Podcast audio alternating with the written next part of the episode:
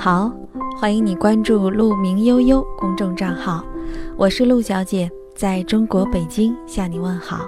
愿你像鹿一样追逐，也像鹿一样优雅。今天呢，要跟你分享的这篇文章来自于作者十二。你不是懒，你是缺乏努力动机。这个题目是不是挺有意思的？我们一般都说我们没有干成什么事情是因为懒，他却说你不是懒，而是缺乏动机。一起来分享他的这篇文章。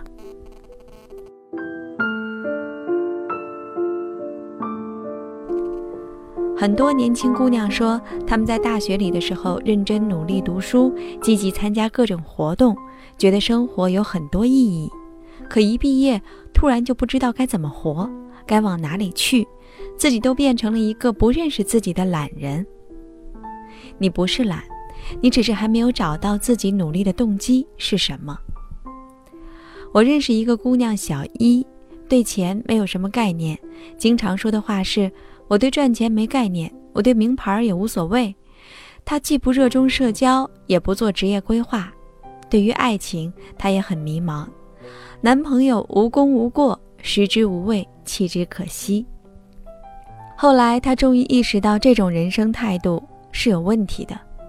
事发原因是她刷了男朋友的卡，买了一件很贵的衣服。回家后，男朋友假装无事，可是吵架的时候，这件事儿立即被翻了出来。男朋友理直气壮地说她是一个虚荣的女人，而对她无言以对，只好摔门出去。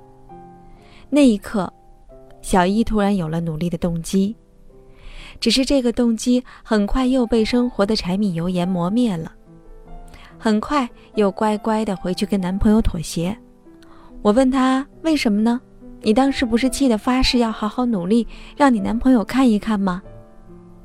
她说，每当她再想努力一点的时候，就会想起父母总是说别人家的孩子如何的聪明，如何的厉害，而她呢，永远不可能变成那样。父母总是会跟她说，靠你的能力也买不起一套房。回来找个工作，压力不用那么大。父母总是不停的说，女孩子早点嫁人才是正经事。现在这个男朋友不错，你这个条件还想找什么样的呢？每当她想努力变美的时候，就会想起，他十几岁的时候第一次想臭美一下，却被家里说，好好学习才是正经事，爱美的孩子都是不正经的。他到了青春期发育。对美丑最敏感的时期，家里呢却嘲笑他说：“越长大越难看，小时候多可爱呀。”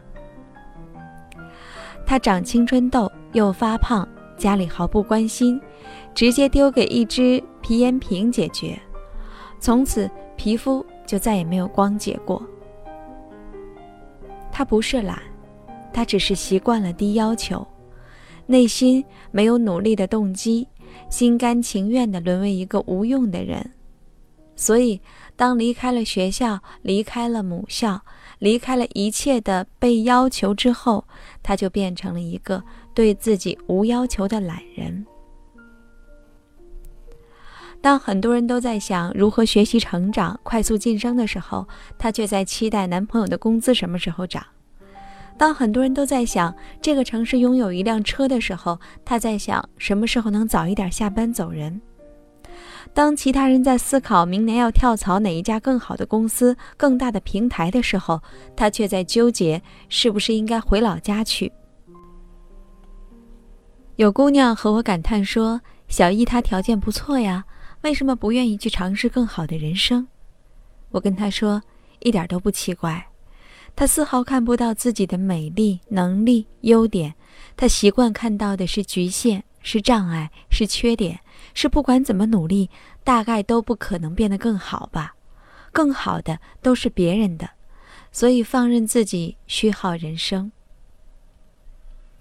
大部分的中国家庭对于好女孩的要求就是早嫁人、早生娃，吃喝不愁，梦想别提。男人呢？只要能养家不出轨，脾气好，都是好男人。当然，还有最厉害的一句话：不听过来人的，有的是你后悔的时候。很多姑娘都被这句话吓倒了，于是乖乖走进了父母认为的理想生活里。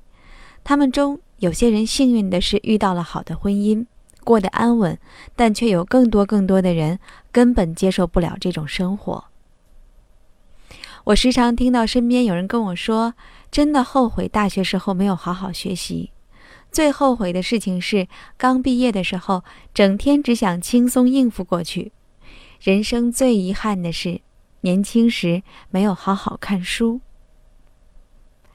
这些感叹都是他们在艰难时刻说出来的，因为过往对自己要求太低，所以后来命运对他们有一点点高要求，他们就承受不来了。因为不想对自己的人生负责，所以当身边人甩手不干的时候，他们全军覆没，全盘崩溃。反观我身边那些如鱼得水的人，并不是因为更聪明，而是他们习惯了对自己高要求。一个朋友跟我说，他初中开始寄宿，父母基本都是放养，一上大学他就开始兼职赚生活费。所以，如今的他生活的每一个细节都由自己安排。什么时候买车，什么时候买房，什么时候开始读 MBA，他早就不习惯凡事问父母，父母也早就习惯了由他自己安排人生。而像小一这样的，他虽然不认同父母的人生观，可已经习惯了事事都要过问父母才做打算。却没有想过，父母真的能为你的后半生负责任吗？真的有能力为你的人生买单吗？身边不少女人离婚之时才发现，只有靠自己的肩膀承担。父母已老，怎么忍心怪罪？自己选的路，含泪也要走下去。不要等真的发生了才决定要努力。虽然说努力总不迟，但如果能早一点做自己人生的主人，为什么非得经历惨痛挫败之后呢？你偷过的懒不是不报，是时候未到。这是很多人讨厌曲筱绡的原因，因为她不是传统的好女人，她能理直气壮地跟父母说：“你们别插手我的感情。”这也是很多人喜欢曲筱绡的原因，因为。他们再也不想做这种好女人了，他们醒了，知道女人嫁给谁最终都要靠自己。他们懂了，不管嫁给谁，都不可能帮你搞定人生，甚至他可能连自己的人生都搞不定。他们不想再躺在爱情的幻想里睡觉。我常常觉得，生活在这个时代是很幸运的，当然也很辛苦。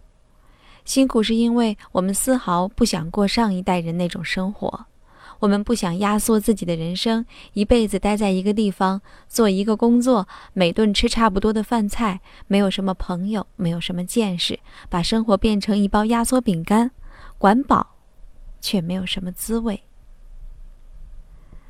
所以老闺蜜说：“你怎么可以一直这样自带鸡血？你的动机到底是什么？”我说。不是买一个名牌包或者买一个大房子，这些我都已经有了。我努力的动机是想看看自己还能不能活得更好，活得不一样。但在那之前，我努力的动机真的也很简单，就是我知道，人生要么先难后易，要么先易后难，不要等到真正困难的时候。才想到要努力。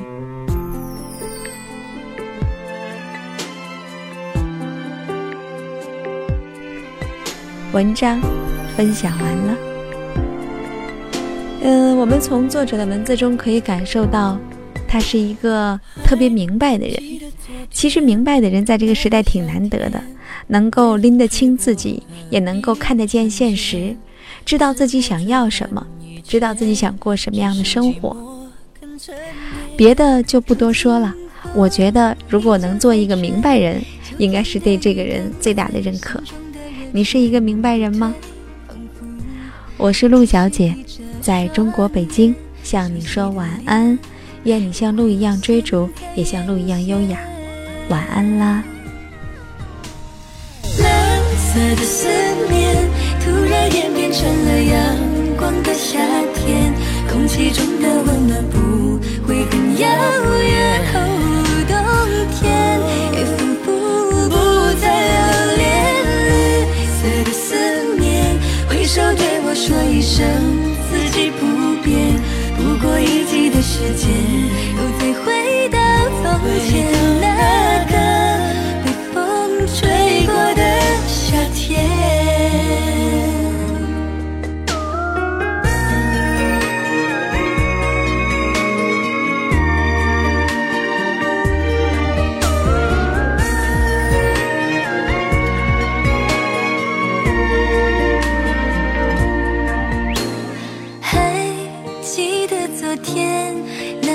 夏天，微风吹过的一瞬间，似乎吹翻一切，只剩寂寞肯沉淀。风依旧在吹，秋天的雨跟随，心中的热却不退，仿佛继续闭着双眼，熟悉的脸又浮现在眼前。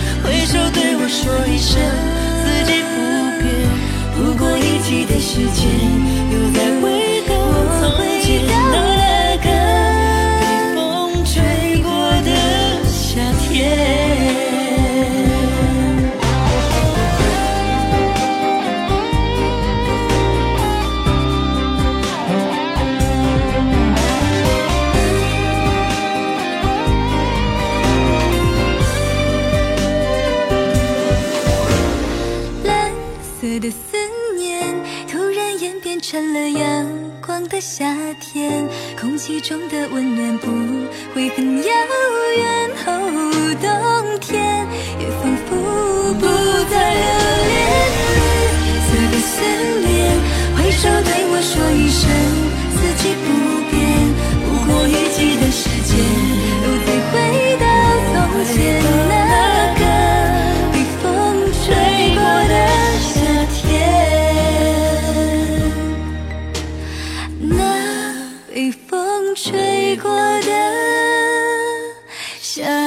天。